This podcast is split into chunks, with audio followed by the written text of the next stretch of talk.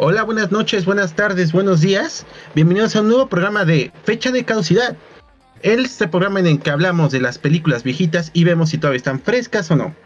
No olviden que nos pueden escuchar en diferentes plataformas como Spotify, Apple Podcasts, Google Podcasts, Amazon Music o Audible, o como aquí nosotros le llamamos Saga. Y bueno, el... gracias a huevo, a huevofos. Este, el, se me acaba de ir el nombre de lo que quiero decir. Pero bueno, este programa es en compañía de Point Blue. Más información eh, a mitad del programa. Y bueno, el programa que hoy vamos a hablar es un programa de estos de película, mejor dicho, de los que vamos a hablar, es estos de Mamador. Así es, vamos a hablar del Ciudadano Kane. Película que al parecer a mis compañeros les valió verga. Y bueno, estos compañeros de poca cultura, los cuales quiero presentar, no en orden este, alfabético. Señor Tito, ¿cómo está usted? Hola, hablando bien, alfabetizándome.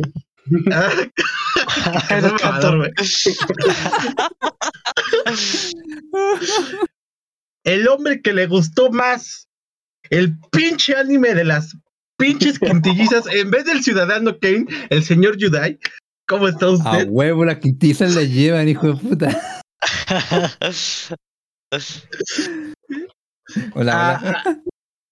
A, la señorita que se echa las películas que recomiendo a 3.0 de velocidad, la señorita Inopia, que bueno, dice que viene a escuchar. le valió tanto, le valió tanto por no, gracias, ni quiero, ni quiero aportar nada. el día de hoy la Inopia nos va a aplicar la ley del hielo. Si logramos que hable, va a ser el logro de la noche. Sí, sí, sí, sí. Vamos a tener que decir cosas en contra de Corea y que pinches coreanos. De que, la poesía vale pa' pura verga, o sea, que la literatura ya murió hace mucho. No, no, ya, ya, ya. Y bueno, por último. Y, por último. Hablar mal de Chicago aquí me no gusta y ahí va a llegar. Ah, pronto, próximamente vamos a hablar de ese programa, de ese anime. Y bueno, el último, el de los gustos raros, el cual, pues no importa si le gusta o no, es de los gustos raros, el señor Cheers. Pedo, gente, ese soy yo. Y bueno, no sé si quieras tú dirigir nuevamente Yudai. O. Eh, mi trabajo ya, ¿no? Yo quiero que empiece Iván, porque es el, el más contrastante aquí, entonces quisiera saber por qué recomiendo esta película y su opinión. Entonces, antes de comenzar. Sí, pero antes yo creo que un poco de contexto de la película. ¿Quieres dar una, un mini resumen, Iván? ¿De lo que trata la película o el contexto en el que estaba la película? Eh, de, todo, ojalá bien resumido. o si quieres lo hago yo, porque yo hice un pequeño mini texto. Ah, el, temporizador para que sea un minuto y lo hagamos así más, más interesante, más retado. ¿Cuál? ¿Cuál? ¿Cuál? Un minuto. Un minuto, Iván. Dale. dale bueno, Ciudadano Kane es la ópera prima de Orson Welles, el cual ya venía de su polémica este, transmisión en vivo de esta obra de H.G. Wells, la de este, eh, La Guerra de los Mundos. Eh, es una película la cual pues es considerada una, si no es que la mejor ópera prima de la historia en la cual eh, Orson se rodea de un grupo de, artistas bastante, eh, pues, pues unos genios. O sea, no, no hay otra manera de decirlo. O sea, realmente lo que Orson Welles logra, aparte de tener una dirección decente, porque pues no, no, dicen las malas lenguas que el señor Orson Welles, por más genio que sea en su ópera prima, pues sí la cagaba, y que eran más la gente a su alrededor el que la apoyaba. Y pudo crear un Dream Team. Este Dream Team creó una película la cual generó las bases para mucho del estilo y del lenguaje cinematográfico que actualmente tenemos. El Ciudadano Kane viene a traer lo que es básicamente las bases del cine en general. Por eso es reconocida como una de las mejores películas este, de la historia. Un minuto. listo. Señor Yudai. No, también tenía algo parecido. Ah, excepto que a ah, Christian le, le, ah, fue un Oscar a Mejor Guía Original para Herman G. Mackinwicks, creo que bueno, y para el propio Wells. Eh, la historia examina la vida y el, y el, legado de Charles Foster Kane, un personaje interpretado por Wells y basado en el magnate de la empresa William Randolph Hearst, el cual interpreta el propio Orson Welles. A la carrera del personaje principal, que en la editorial nace del idealismo y del servicio social, pero evoluciona gradualmente en una implacable búsqueda del poder. Narra principalmente a través de flashback. La historia se cuenta a través de la investigación de un periodista que quiere conocer el significado de la última palabra que dijo el magnate antes de morir. Eso. Sí, ahí sí parte de, de, una premisa muy... La premisa sí se escucha muy tonta, pero realmente a mí sí me gusta cómo se desarrolla. O sea, debo es ahí donde creo que vamos a chocar, porque Yudai es el que dijo, qué historia tan pendeja que estoy viendo. pero... Ah, pero si lo digo en WhatsApp es para tontear, igual. Te digo Chairo no es porque piense que eres Chairo, pero eres, eres, aquí el más amlover que hay. Ah, bueno, güey, aquí de por sí ni, nos cae bien el Andrés Manuel al 100%, güey, sí, pues, no, no. más cercano a eso. si tenemos que tintar a alguien de amlover, eres tú, así que enfoquémonos, por favor. Ajá. Pero sí me gustaría, eh, como dijo partir contigo de que nos digas qué te inspiró a, a, recomendarnos esta película y cuál es, bueno, tu relación con esta película. No, pues, como siempre, o habrán notado, mis películas trato de que tengan cierto contexto histórico. Eh, básicamente ver los clásicos que formaron el cine actual. Eh, ahora sí que, pues, va a sonar muy nuevamente mamador, pero pues si te interesa el cine son películas que tienes que ver sí o sí. Ciudadano Kane a mí me gusta mucho también por su cuestión política. A mí me gusta mucho el contexto en el que se, se, desarrolla la película, ya que estábamos hablando de una época donde el cine, por lo menos el de Hollywood, ya estaba pasando en una transición un poco complicada. Estaban entrando al cine de audio, o con audio mejor dicho, muchos de los cánones que tenía el cine en ese tiempo se estaban, eh, se estaban formando y por eso como que me, me, me, me atrae mucho. Aparte, esta película tiene en la cuestión política, tiene una crítica que no se veía a partir de esa época.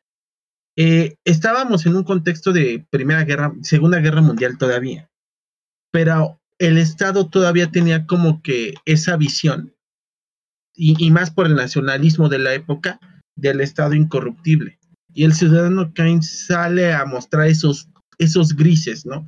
Que si bien tal vez los hubiéramos podido ver en el cine noir, eh, eran más con los personajes, pero no a un contexto ya más grande, no al contexto grandilocuente que era la política en ese momento. Cabe destacar que Estados Unidos tiene eh, una clase política. Están los pobres, están los ricos, está la clase media y está clase política. O sea, realmente la política se maneja entre familias. Entonces, Ciudadano Kane, si bien no profundiza bien en ese contexto, sí profundiza en los personajes a los cuales tú como político estás alabando o estás este, apoyando o estás siguiendo o te están gobernando. Entonces, eh, por lo menos en la relación personal, ahí está. Pero, ¿por qué se lo quise mostrar a ustedes? Pues sí, por contexto histórico más que nada. Porque, insisto, son los clásicos que forman el cine que actualmente vemos o que por lo menos nos tocó crecer con ellos. Este, nada más. Mm, a ver, Cheers, ¿tú querías hablar? Pues bueno, eh, si nadie decía nada, como, mm, bueno, voy a empezar yo. eh, no, pues es, que todo lo que dijiste me vale verga, güey. o sea, la verdad es que mucho de lo que dijiste sí fue como, ah, pues está chido, mi chavo, pero pues no lo veo. Bien, eh, gente, si eh, pudieran subir, veo el WhatsApp, veo el WhatsApp, el chat de Discord, veo las reacciones de todo otro, y siempre es como, sí, va muy bonito y todo, pero ¿y qué, qué nos, qué nos trajo además? Pero bueno, este. O sea, para mí esta es la segunda vez que la veo y me pesó bastante. No verla, sino como tener la voluntad para verla por segunda vez. Porque ya la, o sea, la vi el año pasado justamente con la misma intención de, no, pues este pinche Ciudadanos Kane ha de ser una chingonería, ¿no? Porque pues todo el mundo habla de ella y es muy importante para la historia del cine. Y la vi y fue como, no es para mí. no es para mí esta cosa, ¿no? Entonces dije, maldita sea, pues ya que vamos a verla. Y estaba pensando, eh, estaba pensando literalmente buscar videos en YouTube para tener algo que decir porque pensé que no iba a tener nada que añadir. Pero fíjate que la disfruté más que la primera vez. O sea, ya sabiendo que la historia es una pendejada, ya sabiendo que el City se, que, que este Charlie Ken es un pendejo, Como que ya no te enfocas en su vida te enfocas como en todo lo demás.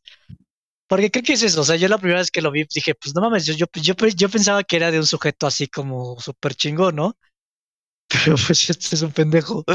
Eso es como, ah, pues mira la triste historia de este, de este, pues idiota, ¿no? Entonces, este, o sea, creo que sí la historia es este, ay, ah, ya, ya llegaremos a eso, estoy seguro que ya llegaremos a eso. Pero sí, sí me sacó como algo que me gustaría plantearla en cómo hay algo que se podría como plantear en el día de hoy, o sea, cómo el ciudadano Kane se adelantó a su época, igual está muy atrasado a nuestra época, pero como que se adelantó en la época en, en un punto que me gustaría hablar. Y la fotografía está increíble, o sea, creo que la fotografía la veo y digo, wow, todos los todos los planos, todo el detalle, es, o sea, creo que está mucho mejor que muchas cosas que veo hoy en día. Ahorita estoy viendo Cabo Vivo en live action y, es- y está haciendo muchísimo mejor trabajo Ciudadano Kane, eh, casi un siglo atrás. Entonces, eh, muy buena, o sea, la cantidad de técnicas, este, hasta tienen, no, no es pantalla verde, pero rotoscopía de que cortan eh, pedazos y cambian este, de, de escena, eh, la cantidad de, se me olvidaron los nombres, pero de grúas, de movimiento. O sea, está, está muy bien hecha, o sea, está como todo muy bien cuidado. Simplemente siento que la historia ya no está para, para estos tiempos. Entonces, la disfruté más mi segunda vez, pero sí, es- el, el- personaje es como, o sea, como que para que, es- o sea, nadie, nadie lo respeta, ¿sabes? Como todos al final le tienen lástima. Entonces, le doy la palabra a, a Tito. Pues a mí se me hizo, bueno, a mí se me hizo que sí estaba caducada. Yo lo empecé viendo muy emocionado y, y, y, me, y me aburrió porque yo pensaba que iba a tener como más contexto histórico o algo parecido y se me hizo muy X. O sea, ni siquiera entiendo por qué, o sea, este, ¿cómo se llama? Orson Welles se le agarró de la nada contra este Randolph Hearst. O sea, es algo que pues tampoco entiendo. O sea, no, no, no sé qué tan influyente haya sido en su tiempo, pero bueno, me puse medio a googlear y tampoco se me hace que haya sido tan influyente. Tenía un periódico, el tipo en el que se basó, pero tampoco siento como para de la nada decir, "Mm, sí, hoy me levanté con ganas de hacerle una película a este vato, medio burlándome de su vida o medio criticando su vida. Mm, sí, este, bueno, o sea, no le, no le encontré como mucho sentido, ¿no? O sea, ni siquiera le encontré algo de crítica o algo así, nada más es como... mm, no sé, no me, como que no siento que me haya dejado mucho, o sea, salvo que eh, usó varias técnicas eh, que no se habían usado, o sea, tantas veces juntas en el cine y toda la influencia que tiene hasta hoy, pero pues, o sea, si no, siento que si no te gusta tanto el cine, como que ni siquiera lo aprecias, o bueno, si no tienes como tanta cultura de, cine, como es algo que no, que no aprecias. Mm, bueno, fíjate que estoy en una situación igual similar a los chiquillos porque, mm, bueno, a mí me gusta mucho ver películas, no solo porque me gusten la- las historias, sino también porque me gusta el cine, eh, me gusta aprender de cine. Ah, entonces, esta película, siempre que tú estudies de cine, te van a hablar de esta película, ah, te van a mencionar esta película al menos una vez. No puedo creer que no me esté escuchando Spotify mientras está con nosotros, perdón. Eres una grosera, ¿eh? No, eres una grosera. Ya, me aburrió la película, me aburren ustedes. Ponte atención, chale. ya, ya fue directo. Bueno, entonces, ah, incluso en el, en el curso de cinematografía que di, que di, hablando de esta película de como una gran precursor del cine moderno. Entonces tenía muchas ganas de ver esta película. Ah, pero nunca me había dado el tiempo para verla y justamente cuando vi que la están recomendando aquí por fecha de dije como, ah, qué buen momento para, o sea, qué buena oportunidad para aprovechar de verla. E incluso quería verla con mi hermanita que igual le, le gusta harto el cine. Entonces, claro, la vimos y bien expectante y todo. Ah, y como porque vimos, o sea, hay, tuve dos visiones viendo esta película. Por una parte era am, la parte de la dirección, la cinematografía, el trabajo de la fotografía, la edición y todo eso. Y, o sea, es fantástico, o sea, cómo ocurren algunas transiciones, por ejemplo, la, la del comedor, el matrimonio, cómo ven cómo avanza la relación, cómo se van distanciando cada vez más. Eh, la escena de la discusión con su supuesta figura paterna, eh, cosas así.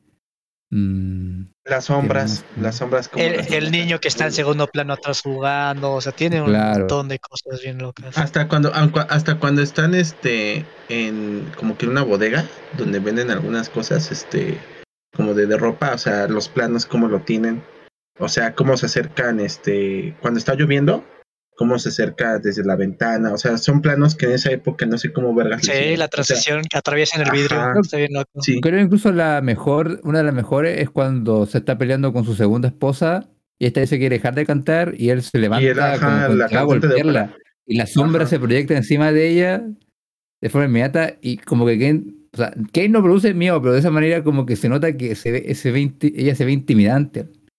O sea, te queda muy claro eso, o sea. sí, transmite muchísima información, todas las tomas con el trabajo de cámara, sin decir nada. Ah, incluso me Y la gusta narrativa- mucho la, la escena en la cual está, está hablando con este con el banquero y están le- leyéndole como lo que va a pasar con el banco. Y, la, y cómo la- el, el fondo se va moviendo a medida que Charles Kane se aleja de la cámara y luego se vuelve a acercar. Eh, o sea, como de alguna forma, como que el escenario de alguna forma se agrandó, aunque al principio parecía que era como un lugar pequeño. Eso me gustó mucho igual. Pero eso es justamente la, la visión como, ¿cómo decirlo? Que uno ve como director propio y cómo te fan, quedas fascinado en cómo usan las cámaras. Pero por otra parte está la parte mía que estaba viendo la historia. Y la historia se me hizo bastante floja, la verdad. No es una mala historia, pero sí es una historia que he visto varias veces ya en muchos medios y siento que en otras partes este, este se contaba mucho mejor o tenía un mejor significado. O sea, tú ves esta película y si buscas ver una historia, eh, puede incluso salgas, bueno, yo creo que eso justamente le pasó a Inope y a Tito, salgas bien aburrido, porque la historia en sí es como vacía, es casi como una, un estilo de casi reportaje más que otra cosa. Pero no uno que te aporte mucho. no, aparte, Lo deja bailar, Iván, que- Dios mío. Ah, perdón. Está bien, señor Judai. Le voy a hacer una película burlándome de usted. Cállate, cabrón. Ciudadano Yudai. Ah, como que llevo mucho rato en Next. Ay, este Next. Ah. Entonces, esa es la parte que creo que la que choco con Ibar y me gustaría que me explicara un poco más el por qué con esta película es buena, porque, ok, sí, te puedo hablar todo lo que hizo por revolucionó en dirección, pero ¿qué pasa con la historia? Fíjate que, no, yo les doy, to- les doy toda la razón. Y más porque ya es la, ya la vi como, esta sería una cuarta, tercera vez. Este, Ah. y sí, sí, sí, no, lo, les voy a ser sincero. Yo lo digo por mamador, pero en realidad me costó mucho trabajo la primera vez verla. O sea, dije como que verga. Y es una película muy cagada porque hasta que no ves lo que se hacía antes, no entiendes por qué esta es buena. En, en, en estos contextos, pero sí se ve que es una historia, historia escrita por un, o por lo menos manejada por un director novato, porque es, es un director que deja que todo su equipo creativo trabaje, pero lo que él estaba modificando, que es el curso de los, de los acontecimientos y cómo se cuentan, se ve que ahí el güey pues, no estaba empezando. Cabe destacar que a mí me gustan mucho las burlas que hace. Insisto, en el, el contexto político en el que estaba, se firma el Ciudadano Kane, por, a pesar de que a nosotros nos, nos parezca soso lo que está contando, en su momento no se contaba. de esa manera. Por eso insisto, tal vez me gusta más por el contexto histórico que por la historia sí, porque sí, el, el tipo tiene muchos fallos, aunque le reconozco algo, la narrativa también cambia mucho. O sea, antes, insisto, las historias eran casi, casi como teatro, pero en cine. Y con diferentes tomas, este, eh, para representar algunas imágenes o situaciones eh, diferentes. Pero llega el Como ciudadano ¿no? Kane, O sea, era ese estilo de un teatro a lo grande y esto se siente como Ajá. cinematográfico, de hecho. ajá, y que bueno, el, el caso de Ben Hur es también como para explotar lo vasto, ¿no? Que, que eran, este, que querían que te sumergieras en ese mundo gigantesco, que todo fuera, volvamos a lo, a, a lo mismo, épico. En el caso del Ciudadano Kane, se enfocan mucho en que la narrativa destaque. Entonces, estoy de acuerdísimo con lo que ustedes dicen. Realmente lo que hace que brille el Ciudadano Kane es el cómo lo cuenta, más que lo que cuenta. La historia sí es muy pendeja. Me gusta mucho, insisto, la crítica que haces, eh, a, a la manera en la que se lleva, eh, eh, ¿cómo se llama? El periodismo, la manera en la que también este, la grandilocuencia con la cual se trata a, a la clase política. Pero sí, de plano, es una historia muy pendeja de un vato que pues lo todo y lo pierde todo al mismo tiempo. O sea, es un güey que toma muy malas decisiones, güey. Obliga a su segunda esposa a cantar ópera a lo pendejo, güey. Es O un sea, narcisista. es un narcisista, está y está padre. Pero este, yo también me quedo con la segunda parte, con lo, primero que dije. Es más cómo lo cuenta, lo que me gusta mucho, lo que me fascina, que realmente la historia en sí. Pero es algo que no se veía en esa época, cabe destacar. Por eso, por eso el ciudadano Kane, por alguna extraña razón que tal vez actualmente no podemos comprender ahorita, se lleva un Oscar en mejor guion. Y no se lo lleva en otra cosa. Es, y, dices, güey, pues es una pendejada lo que me estás contando. O sea, eh, conozco cuentos de Oscar de la Borbolla que me cuentan alguien con esa misma personalidad y que en ocho páginas me entretuvo mejor. Sí, yo lo sé. Pero en esa época la narrativa no se contaba de esa manera. El guion no te llevaba, no, no lo dirigías, los cambios de tiempo no los manejabas en, eh, de la manera en la que maneja el ciudadano Kane. Entonces, ah, es más como que estilo sobre sustancias si lo quieren ver. A ver, yo quiero tomar la Mm. palabra. Espero no tener micrófono muteado. No, no lo tengo muteado. No se te escucha. Eh, perfecto. Mira, yo creo que la verdad es que no creo que la historia sea mala. O sea, el problema es que ya, o sea, es- o sea, realmente me pongo en los zapatos de ese tiempo y digo, no manches, pues sí, a lo mejor en este tiempo, o sea, como que tiene muchas cosas padres, ¿no? Como que tiene pues todo lo de cómo funciona el periodismo, de que pues es más como eh, los periodistas, o sea, no es tanto de honestidad o, o hechos, es más como el hecho de que tengan su libertad, en el sentido de, pues sí, güey, ¿nos das los que quieres o no? Si no, tenemos los reportes, eh, o sea, es como esa dinámica de poderes, este, la parte como política, o sea, como que tiene muchos eh, mordiscos de muchos temas, eh, como que en ese tiempo podrían ser no tabú, pero sí eh, difícil de llevarlo a la pantalla grande y que te tomen en serio.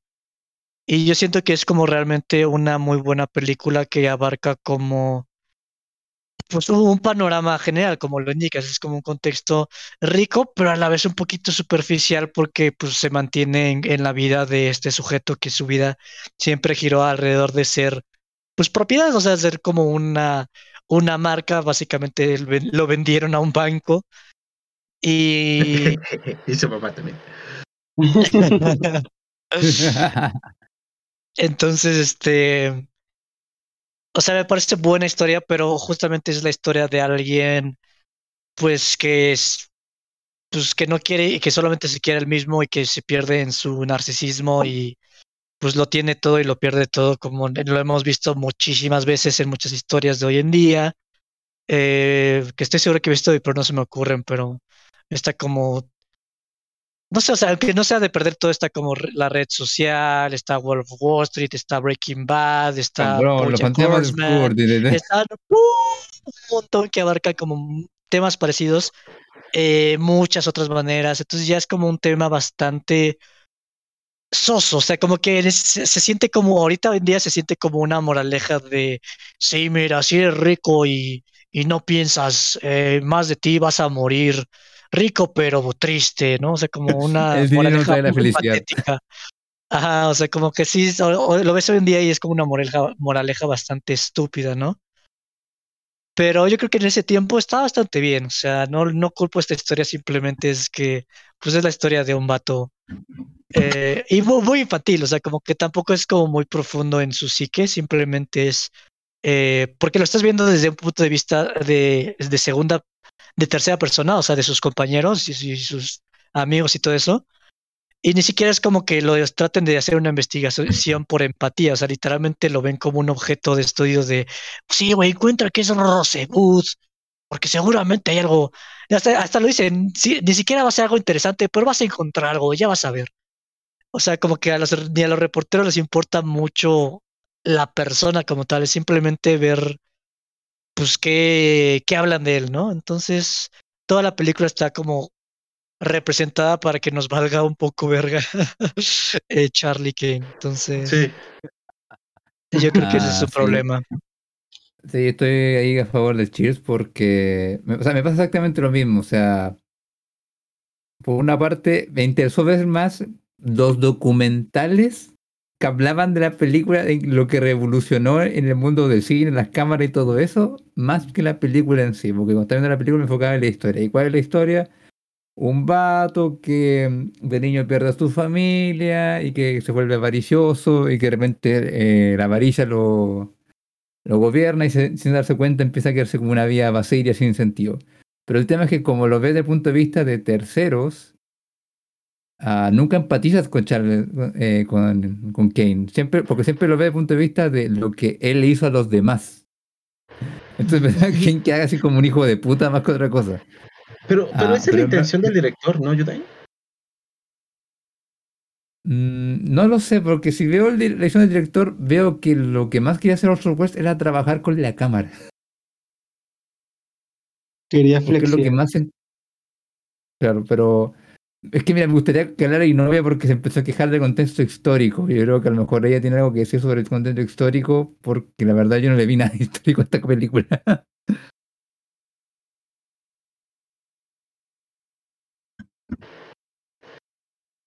No, está viendo. Oh, bueno. Entonces, ¿por qué te quejas?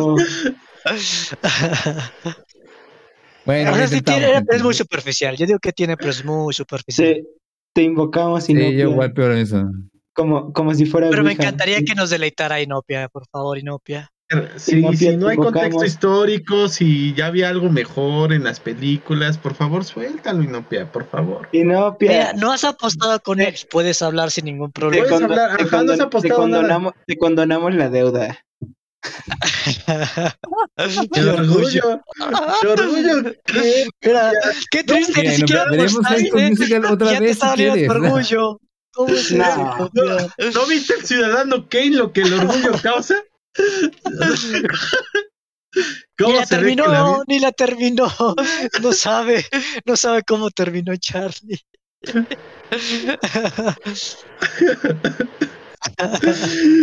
Bueno, pues Bueno, acabó gente, lo intentamos.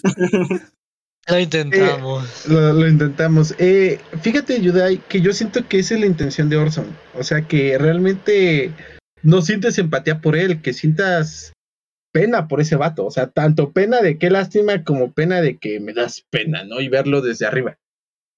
O sea, porque nunca veo realmente una intención de que el güey realmente intente conectar con la audiencia. Vemos que casi todas las situaciones en las cuales está es básicamente para ser déspota con los demás.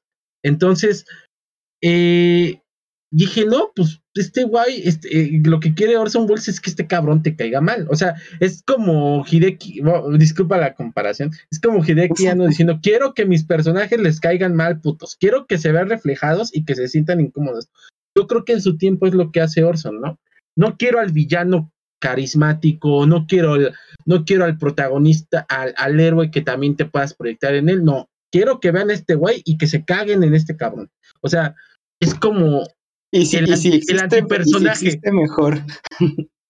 ajá, si existe mejor, es el antipersonaje o el, el antiprotagonista, por así decirlo, ¿no? O sea, lo seguimos todo, él mueve la historia, pero realmente no está para que lo veamos, no sé si con cierto fetichismo, pero sí Ay, con man. ganas de, a ver, pero a ver, Oye, ¿dónde- yo no he hablado. No me metan en esto, por favor. Ah, Perdón, Perdón, perdón, la costumbre. ¿Dijiste Fetty Cheers? No, cabrón, no. Yo no estaba hablando. no, no, perdón, la costumbre, sí, ya, ya, ya, ya, Este, no sé si con, eh, eh, con cierto fetichismo de, pues vamos a ver dónde termina este cabrón. Este, Es más como boyerismo, ¿no? A lo que te refieres. exactamente, eh, eh, a eso me, iba por ahí, boyerismo, ¿no? Que, que también es un género casi del cine, no me refiero al porno, me refiero a que, o sea, nomás ves como que pasan cosas. Ay, Bien. Ya están de golosos todos aquí.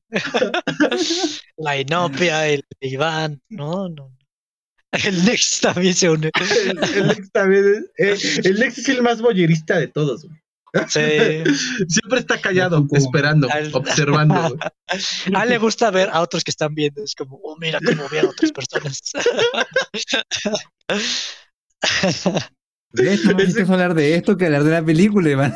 Sí, Pues, se, se- se supone, se supone que el güey en el que se basó la, para, para, para hacer la película, de hecho, se enojó no por cómo lo retrató él, sino porque retrataba a su esposa y la retrataba como una fracasada, porque creo que este, ay, se me fue el nombre de este güey, el, real. Um, Hearst, William Hearst, este, tenía una esposa y como que la quiso meter a las películas, cosas así, pero todos los que la veían actuar decían, no manches, es que actúa bien mal. Y como que la segunda esposa que tuvo es Kane, Citizen Kane, se me fue su nombre, Charlie Kane, eh, eh, Ar- era Arthur una era una una cantante pues fracasada, ¿no? Entonces, no, es que es bien mala.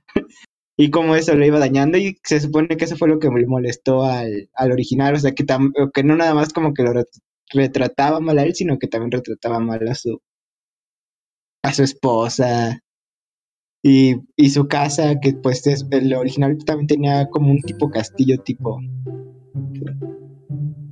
Ah, miren qué momento es ahorita. ¿Qué, ¿Qué, qué es esa música? ¡Wow! qué significará? ¿Qué son esos pájaros que están en la ventana? Gente, es ¿Quién es ese señor que está saliendo por Es la ventana? es el momento, gente. Les ¿Quién es habla ese Nex. Ya, de ya, Nex. ya, tranquilos, tranquilos, tranquilos, ya se emocionaron mucho. Gente, yo soy Nex, el dueño de sus quincenas, y vengo a hablarles del afiliado del día de hoy. El afiliado del día de ¿Cuál hoy es quincena? Point Blue, muchachos. Todavía no me llega. aquí, pero estoy.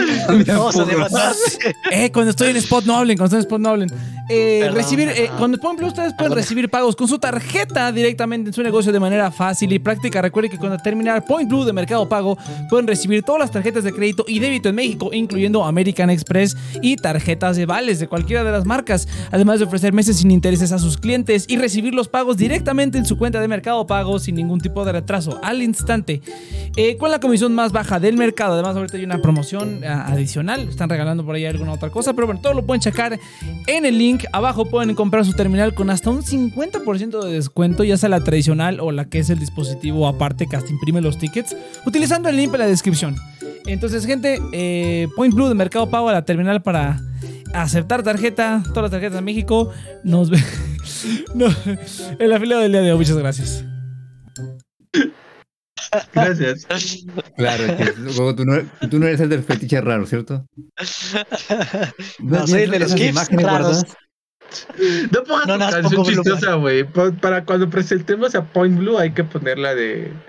Esa canción de como que electrónica del 2000. De Daru de Sandstorm. Ajá, exactamente. I'm. Ah, no, es otra. Ahora ya estamos con esto. Pero Sí, Tito, sí. ¿qué estabas diciendo? ¿Por qué te interrumpieron?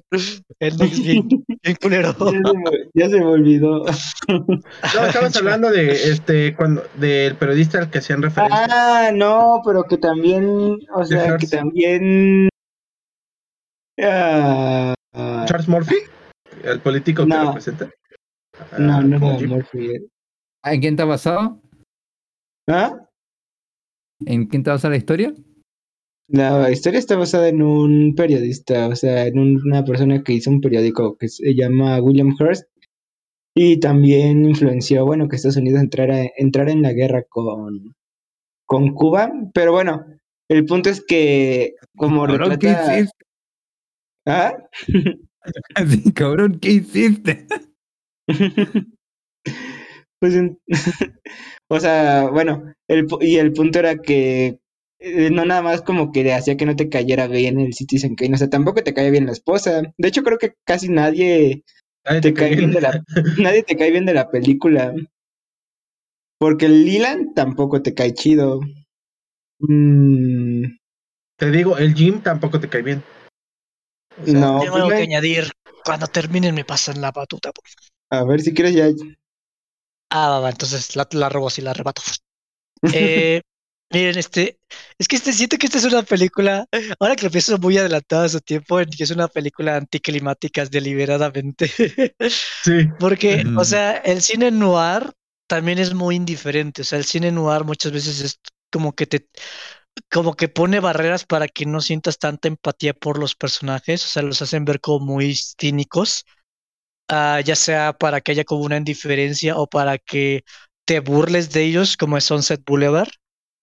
Eh, pero tienen como una intriga. O sea, justamente el cine el, el, el- el gancho, el enganche para la audiencia es el saber qué va a suceder después. Es como una expectativa de, no, pues es que, eh, pues, o sea, no me importan los personajes, pero hay algo por lo cual estoy poniendo atención a esta película. Lo cual, o sea, está interesante la gente que hace películas justamente para que no le pongas atención, pero pues es un despropósito, ¿no? O sea, es como cine experimental de lo peor que hay, porque pues es como cine para nadie, ¿no?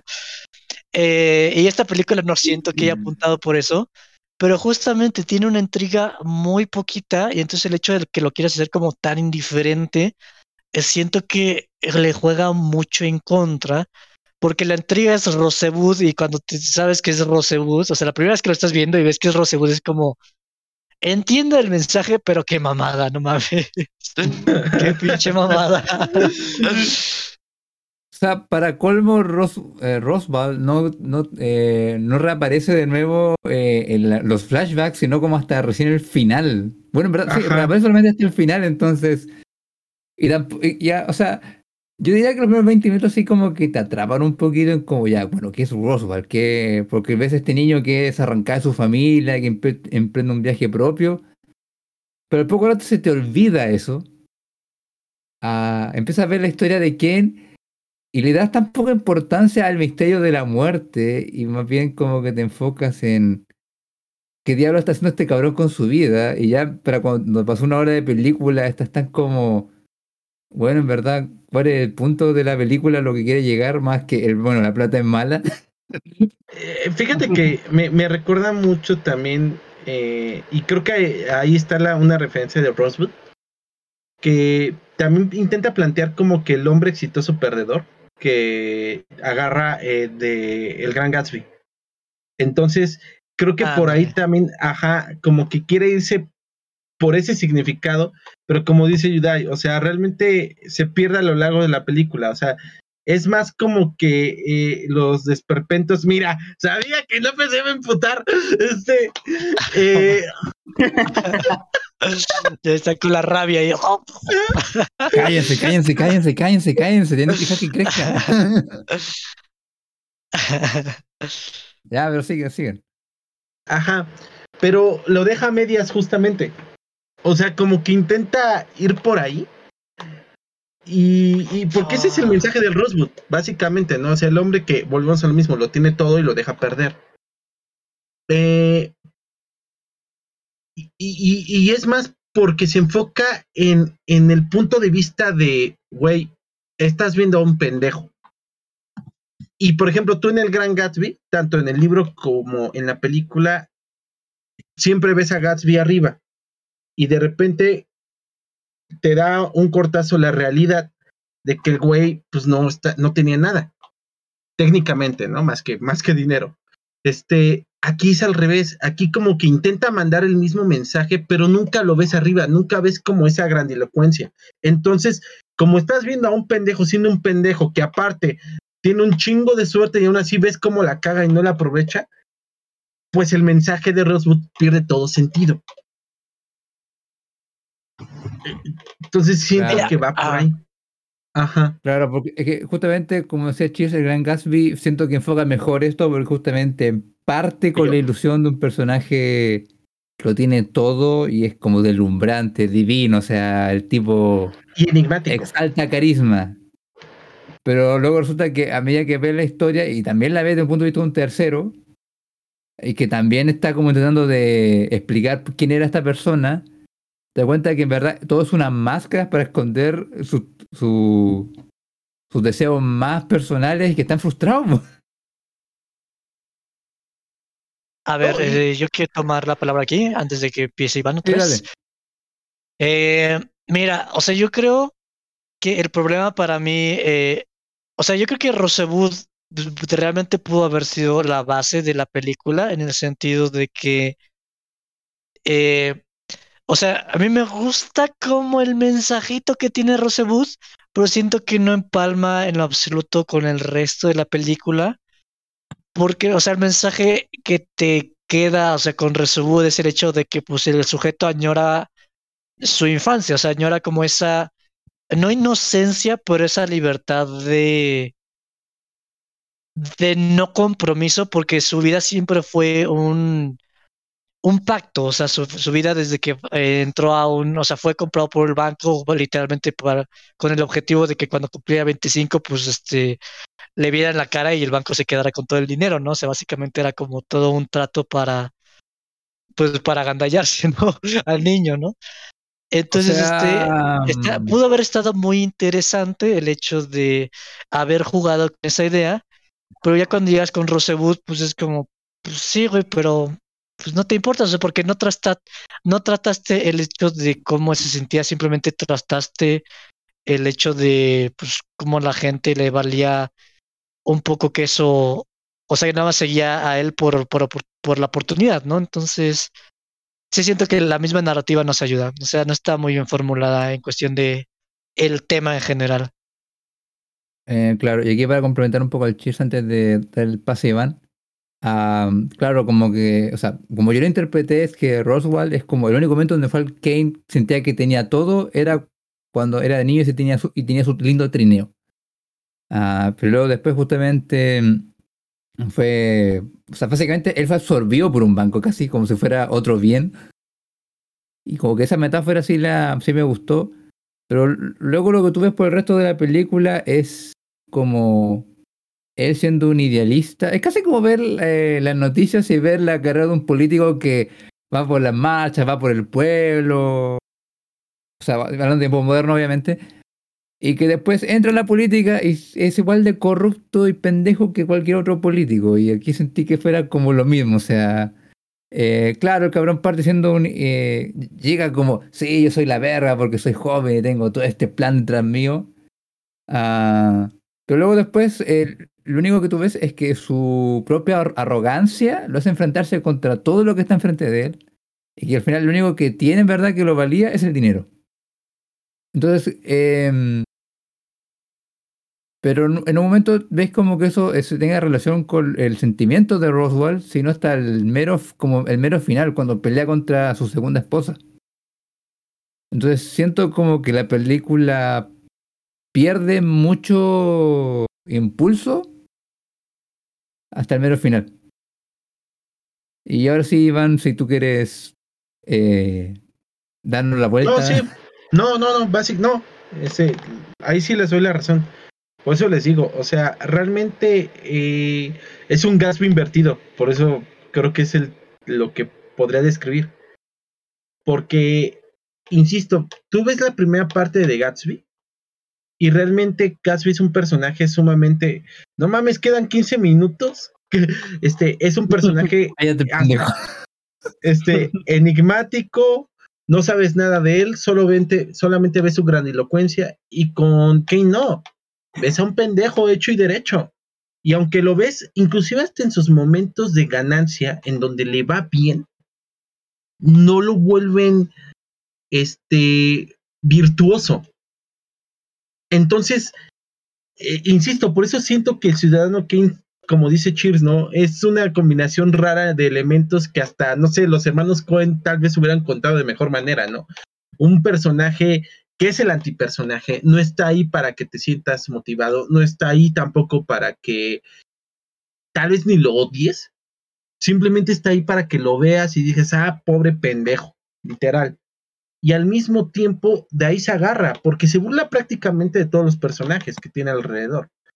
Porque también a los güeyes que hace pendejo Kane, pues también son unos pendejos, nada más que no lo ves tanto tiempo en pantalla.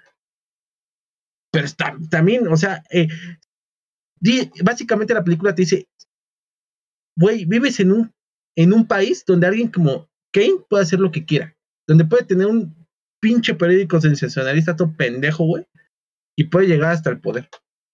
Entonces, es tal vez el mensaje que envía este Orson de alguna u otra manera, pero insisto, no le ayuda mucho el cómo, eh, lo que cuenta.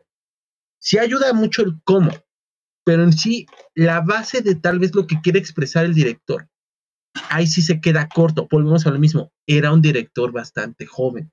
Con trabajo se hizo toda la innovación que pudo, insisto, con apoyo a su equipo.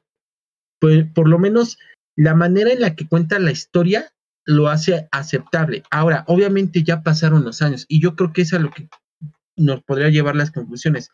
Este güey. Eh, Iván, es que un poquito porque quiero pasar un punto antes de ir a los platillos. Ah, bueno, bueno, adelante. Ah, ya, es que antes de ir con los platillos, me gustaría que discutáramos, o sea, discutiríamos el hecho de que esta película siempre se ha considerado como la mejor película de la historia. No. No lo es. Pero. Dejo. Ah, que por muchos cinéfilos siempre, o sea, antiguos, sí, de estos que tienen guata así, que son, se creen bien la verga, que no, es que esta película siempre fue la mejor de la historia. Y no fue hasta recién como hace tres años que la película salió del top. Pero siento que más bien un término, o sea, siento que más bien fue como nuevos críticos que llegaban y nunca habían entendido Ciudadano Kane. O bueno, para ellos no, no, siento que no tiene ninguna importancia. Entonces, yo les pregunto a ustedes, ¿qué opinan de eso eh, al respecto? A ver, eh, Cheers. Mira, yo antes que nada quiero compartirles, uh, no sé si sabían que Roseboot es una contraseña que hace en los Sims para ganar dinero. compartirles.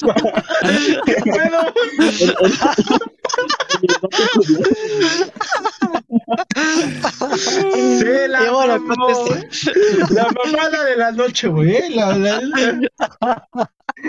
Contestando la pregunta de Yudai, este, mira, la verdad es que, o sea, me vale, o sea, me vale que digan que es lo mejor o lo peor, o sea, entiendo perfectamente la gente que diga que es la mejor película de la historia, y pues está chido, ¿no? Pero pues igual es como una No, o sea, categoría como tan restrictiva que es como, pues sí, pues, si quieres verlo de alguna manera, pues sí, es la mejor del mundo, pero ya hoy en día es como hay tantas películas y hay tantas maneras de percibir el cine que pues, pues está chido. Esa es como mi, mi opinión. No, que fíjate, a ver, creo que a lo mejor planteé la pregunta mal. ¿Ustedes creen que de verdad fue una, la, la mejor película de la historia o fue netamente alabada por su gran, la gran revolución que fue en lo que se refiere a dirección? Porque eso la película sí fue una revolución y por eso sí puedo, eh, le puedo dar el premio a que quizás fue una de las películas más importantes de la historia del cine. Ahora que sea la mejor película del, del mundo es otra cosa. Um, no lo sé. um, yo digo que. Iván, por favor. Yo no, yo no diría que es la mejor película de la historia. Y yo, y, y, y, y me sorprende mucho. Puede que haber, pudo haber sido la mejor película de su tiempo, puede ser. Pero no, no, no.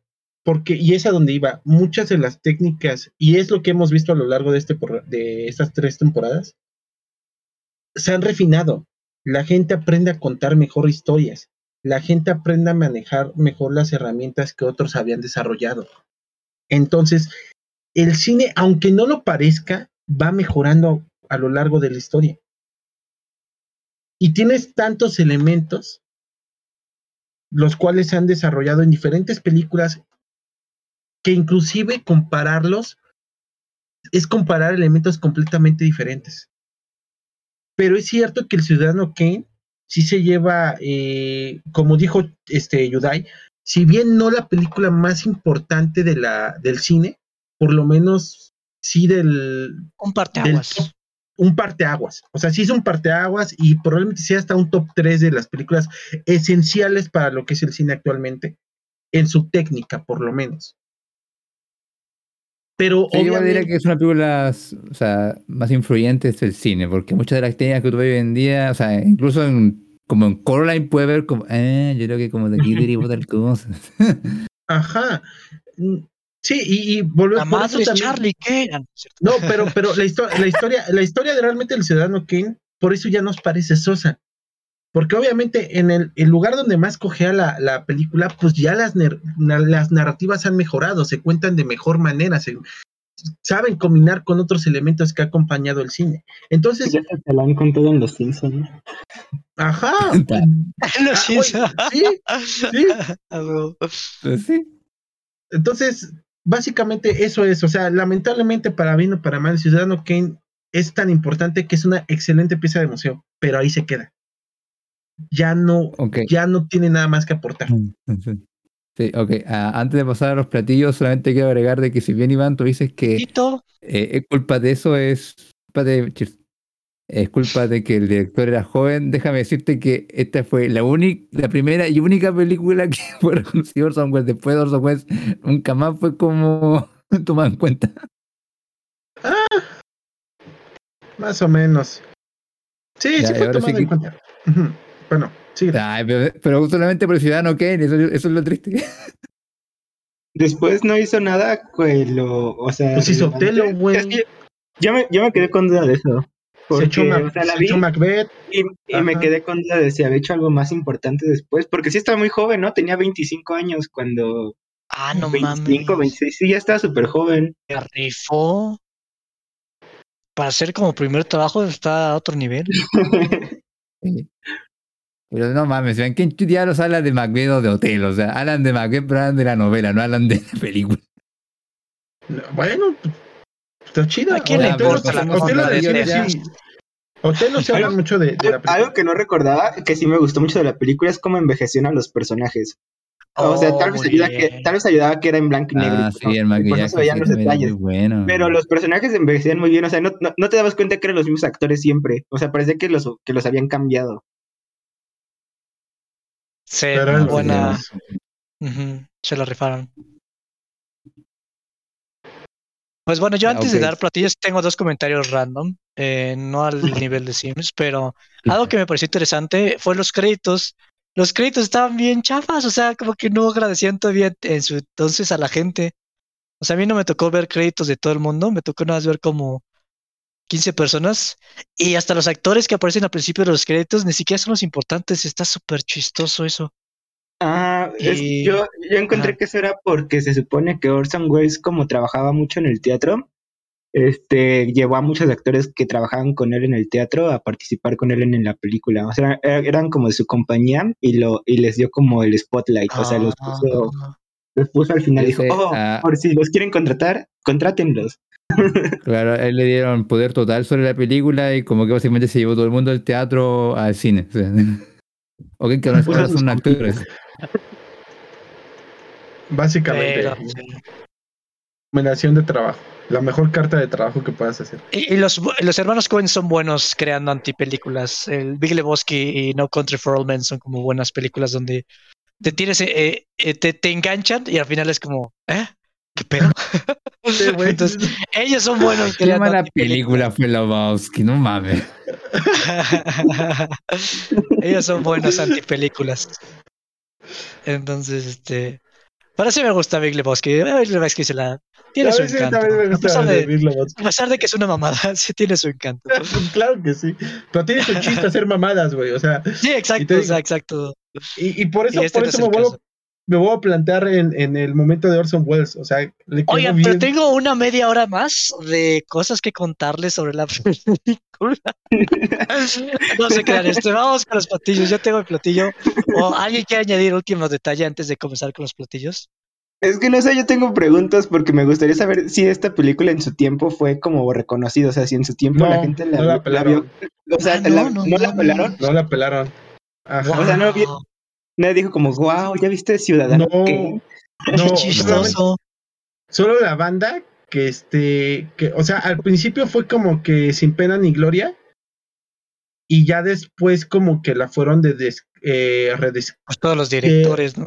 Ajá, no, pero es que la redescubrieron más o menos terminando la Segunda Guerra Mundial. Por lo menos estuvo uno, uno o dos años, así como que medio X, y ya después, en ese tiempo las películas se proyectaban mucho tiempo, o sea, se proyectaban no meses. O sea, si podrías decir, hoy vamos a proyectar una película de hace tres años. Pues vamos, ¿no? La vamos a poner en el cine. Este, Paradiso. Ajá, jejeje. Ah, pues sí, ya la vieron, ¿no? Eh, entonces, eh, ya ese, en ese momento en donde dicen, ah, no, este güey se la rifa. Y no me acuerdo qué, qué director que sí la vio y dijo, no mames, este güey es bien vergas. Y dice, ¿quién la hizo? Y dice, no mames, no lo conozco. Y es donde se dan cuenta que, pues, este, el vato tenía 25 años. Porque también cuando él hace su pendejada de eh, atemorizar a la, a la gente con la guerra de los mundos en su programa de radio, eh, sí fue con. Se quedó como anécdota, pero realmente la gente no sabía quién se había echado el pinche chistecito. Ent- Entonces, O sea, eh, sí sí, sabían, pero eran los tiempos de los tres, de los 29, nadie se acordaba de los hermanos. eh, eran de los 40, pero te digo, también había cosas no, más de la radio importantes. fue mucho antes, güey. Fue en el 38. Es que había temas más importantes como la Segunda Guerra Mundial. O sea, Estaban, estaban agarrándose a madrazos. Lo dices como si fuera la, la- más. la- el chisme del momento. No, no, está la Segunda Guerra Mundial. Pues, güey, Ah, No, no, lo sé, lo sé, pero lo dijiste así crearon el Capitán más América, güey. ¿No viste eso?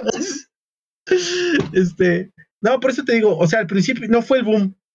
Años después, ya es donde de repente el Ciudadano Kane, todos, ah, no mames, está bien vergas. Y ya le empiezan a copiar el estilo. Y empiezan a contratar a toda la banda que participó en el Ciudadano Kane. Entonces, sí, no, no, no fue el boom. ¿Cómo se llama? Mm. Casi postmortem, éxito, casi. Éxito. No, No, no, es No, no postmortem, ¿no? postmortem. pero pero sí como Pues- que des- lan- lanzamiento. o sea, no fue como Star Wars que luego luego en chinga se hizo famoso, güey. O sea, realmente tardó. Y eso porque En los- fin. bueno, sí. Oh. Vámonos, no, no, no, ya vámonos, vámonos, vámonos. Ya con la Pero vámonos, si no enojamos Bueno. al jefecito Nex, este. Mira, para mí es como el que se le ocurrió despellejar al, al elote, ponerlo en un vasito de unicel, ponerle mayonesa, sal, chile piquín, o sea, como esa combinación perfecta que iba a hacer como influir a todos los esquiteros del futuro, eh, chascas o no sé cómo le llamen en su estado. Pero ya ahorita las pruebas sí están, están fríos, están duros, la mayonesa ya está eh, rancia y el chile piquín está feo y el vaso ya se rompió. Ya no, o sea, ya es como han hecho esquites mejores y ya está en, en Aguascalientes ya le ponen chetos y cosas así bien raras. Pero gente continúe. y está caducada. O sea, está chingona por lo que es, pero está chingona. Mm, a ver, eh, Tito. Pues por eso le hice la pregunta a, este Milsort, porque no, o sea, no, no sabía como cuál había sido la, la percepción de la gente de esos momentos, pero, o sea, si me dice que tampoco como que le, pre- le prestaron tanta atención, a mí se me hace que entonces es como, bueno, aquí en México existe un disque restaurante muy caro que se llama El Puyol, y al que según se le Ah. baja de- El del mole, ¿no? El del mole raro. Sí. Así, entonces, pues, eh, o sea, tal vez eh, eh, es un platillo así refinado, pero, o sea, en su tiempo yo creo que solo la gente que sabía, te iba, o sea, te iba a decir como, oh, es que este güey hizo todo esto, Y no entiendo cómo la gente no se fijó, o sea, y, lo redescubrieron después. Entonces, pues tal vez ahorita el mole del Puyol es buenísimo, pero pues tú vas y dices, pues está rico, estuvo, estuvo bien caro. pero, pero no sabes ni por qué. Y, y tal vez eh, eh, y pues tal vez fue, o sea, como que la gente que lo sabe apreciar, pues le va a gustar, pero pues si no, o sea, tal vez si no eres como tan fan, pues no te va a gustar tanto. Entonces, pues vas al Puyol y dices, pues nada más estuvo bien caro y, ni lo disfruté. O sea, yo lo, yo, lo, yo lo veo así como algo caro que tal vez no todos pueden apreciar. Y pues si no lo puedes apreciar, pues te- aunque, aunque lo hayas visto en su tiempo, tal vez se te hace que esté un poquillo caducado. O sea, a mí se me hace caducada. Mm, o sea, Está echando pleito de que estoy insultando a los esquites y no, los esquites después de Ciudadano Kane están chingones. Que continúe ayuda. Ah, fíjate que para mí ah, sí se me hace que está caducada. Ah, pero se me hace como sopita de arroz. este, Porque no me supo nada. o sea. Por, lo- menos la trama no me supo a nada. La dirección sí, bien chingona y todo, el chef es la raja, pero. eh, eh, la, la historia en sí no se me hizo nada, y si bien puedo apreciar históricamente lo que fue esta película para el cine, y se lo. Me felicito a Orson Welles y si veo su tumba algún día me arrodillaré frente a él por lo que hizo el cine, pero fuera de eso, esta, esta película no me inspiró nada.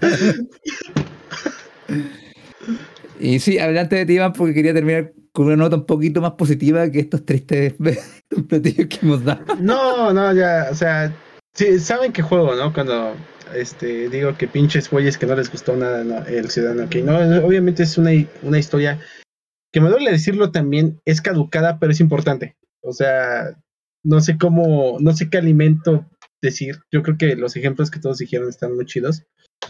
Para mí también sería. Es más, ¿sabes qué es el ciudadano que? Es el primer güey que se le ocurrió hervir el arroz, güey. O sea, así de simple. así de simple, güey. que, perdón, fíjate que mencioné una analogía parecida como, es como el chocolate. El primer juego que cabrón que echaron el chocolate, claro, el chocolate en la raja. Luego llegó la competición, trajo chocolate con muchos sabores y ahora el chocolate con- corriente te sabe a, a nada. o sea. No, pe- pero, pero, pero, sería el güey que te hizo el chocolate, pero cuando el cacao te sabía amargo, güey. O sea, de esos que tomaban los incas y los aztecas. Que, o sea, no- era dulce, güey. O sea, es el güey que se le ocurrió ponerle canela y azúcar al cacao. O sea, básicamente. O sea, o es el güey que, eh, el primer güey que se le ocurrió, te digo, hervir el arroz. Güey o huella, ¿eh? Cabe destacar. O sea, me refiero a una mujer, ¿no? O sea, a quien se le haya ocurrido. güey, güey, güey, El, güey, el, el güey no güey. tiene- Ese Güey no tiene dejaron, género. dejaron el, ar- el arroz afuera y le cayó un rayo y sirvió. Ajá, Fue- güey. nadie fue- Entonces, fue la primera persona que se le ocurrió hacer eso. ¿A qué sabe el arroz hervido? Pues no saben a madres, güey. Pero es necesario, güey. O sea, de ahí partimos para, pues ya empezarle a poner mole si querías, empezarle a poner caldo de pollo, empezarle a ponerlo con caldito, etcétera, etcétera. Pero es necesario. O sea, de Haces aquí partimos. sushi, haces... Exactamente, lo hace sushi si quieres. No lo sé. Pero es el primer pendejo que se le ocurrió, por lo menos, poner. Ay, a lo mucho le puso sal. O sea, pero ya, hasta ahí se quedó. Entonces, eso es el ciudadano que, o sea, caducado tal vez, pero necesario. O sea, Fue, el primero que dijo, voy a tomar leche de esta vaca. Y ya lo hicieron los quesos y, y todo lo demás. ¿no? Es, Estuvo buena la que es igual a la película, es igual que, no sé si tú sabes, Iván, de El Gran Robo del Tren. La película dura como menos de 10 minutos y es una mamá, pero obviamente fue una revolución en su tiempo. sí, sí, por la forma en la que llevan la cámara, todo. No, está, está padrísimo. Pero para la época, o sea, yo aún me sigo preguntando cómo chingados lo hicieron. Porque en ese tiempo pues, el equipo era muy pesado. Por eso les digo, o sea, son películas que no nos dejan nada realmente en la actualidad. Ya hay cosas mejores que ver, pero que sin ellas no tendríamos lo que tenemos ahora. O sea, es como el cálculo integral. De, a mucha gente le caga, pero, güey, la necesitábamos. Entonces, yo creo que con eso me quedo. Este, y bueno, muchas gracias por escuchar este programa. Eh, nuevamente, eh, les recordamos que pueden escucharnos en diferentes plataformas como Saga, como lo que es Spotify, Apple Podcasts, eh, Google Podcasts, y Audible. Entonces, eh, recuerden que estamos todos los lunes. No recuerdo a qué hora lo suben Excel los programas, pero pues podrán escuchar este, todos los programas en estas plataformas. Cabe destacar que ya estamos a mitad de temporada, no lo sé, según yo sí. Pero bueno, muchas gracias por escucharnos y chicos, despídanse por favor. Ahí nos Adiós. vemos.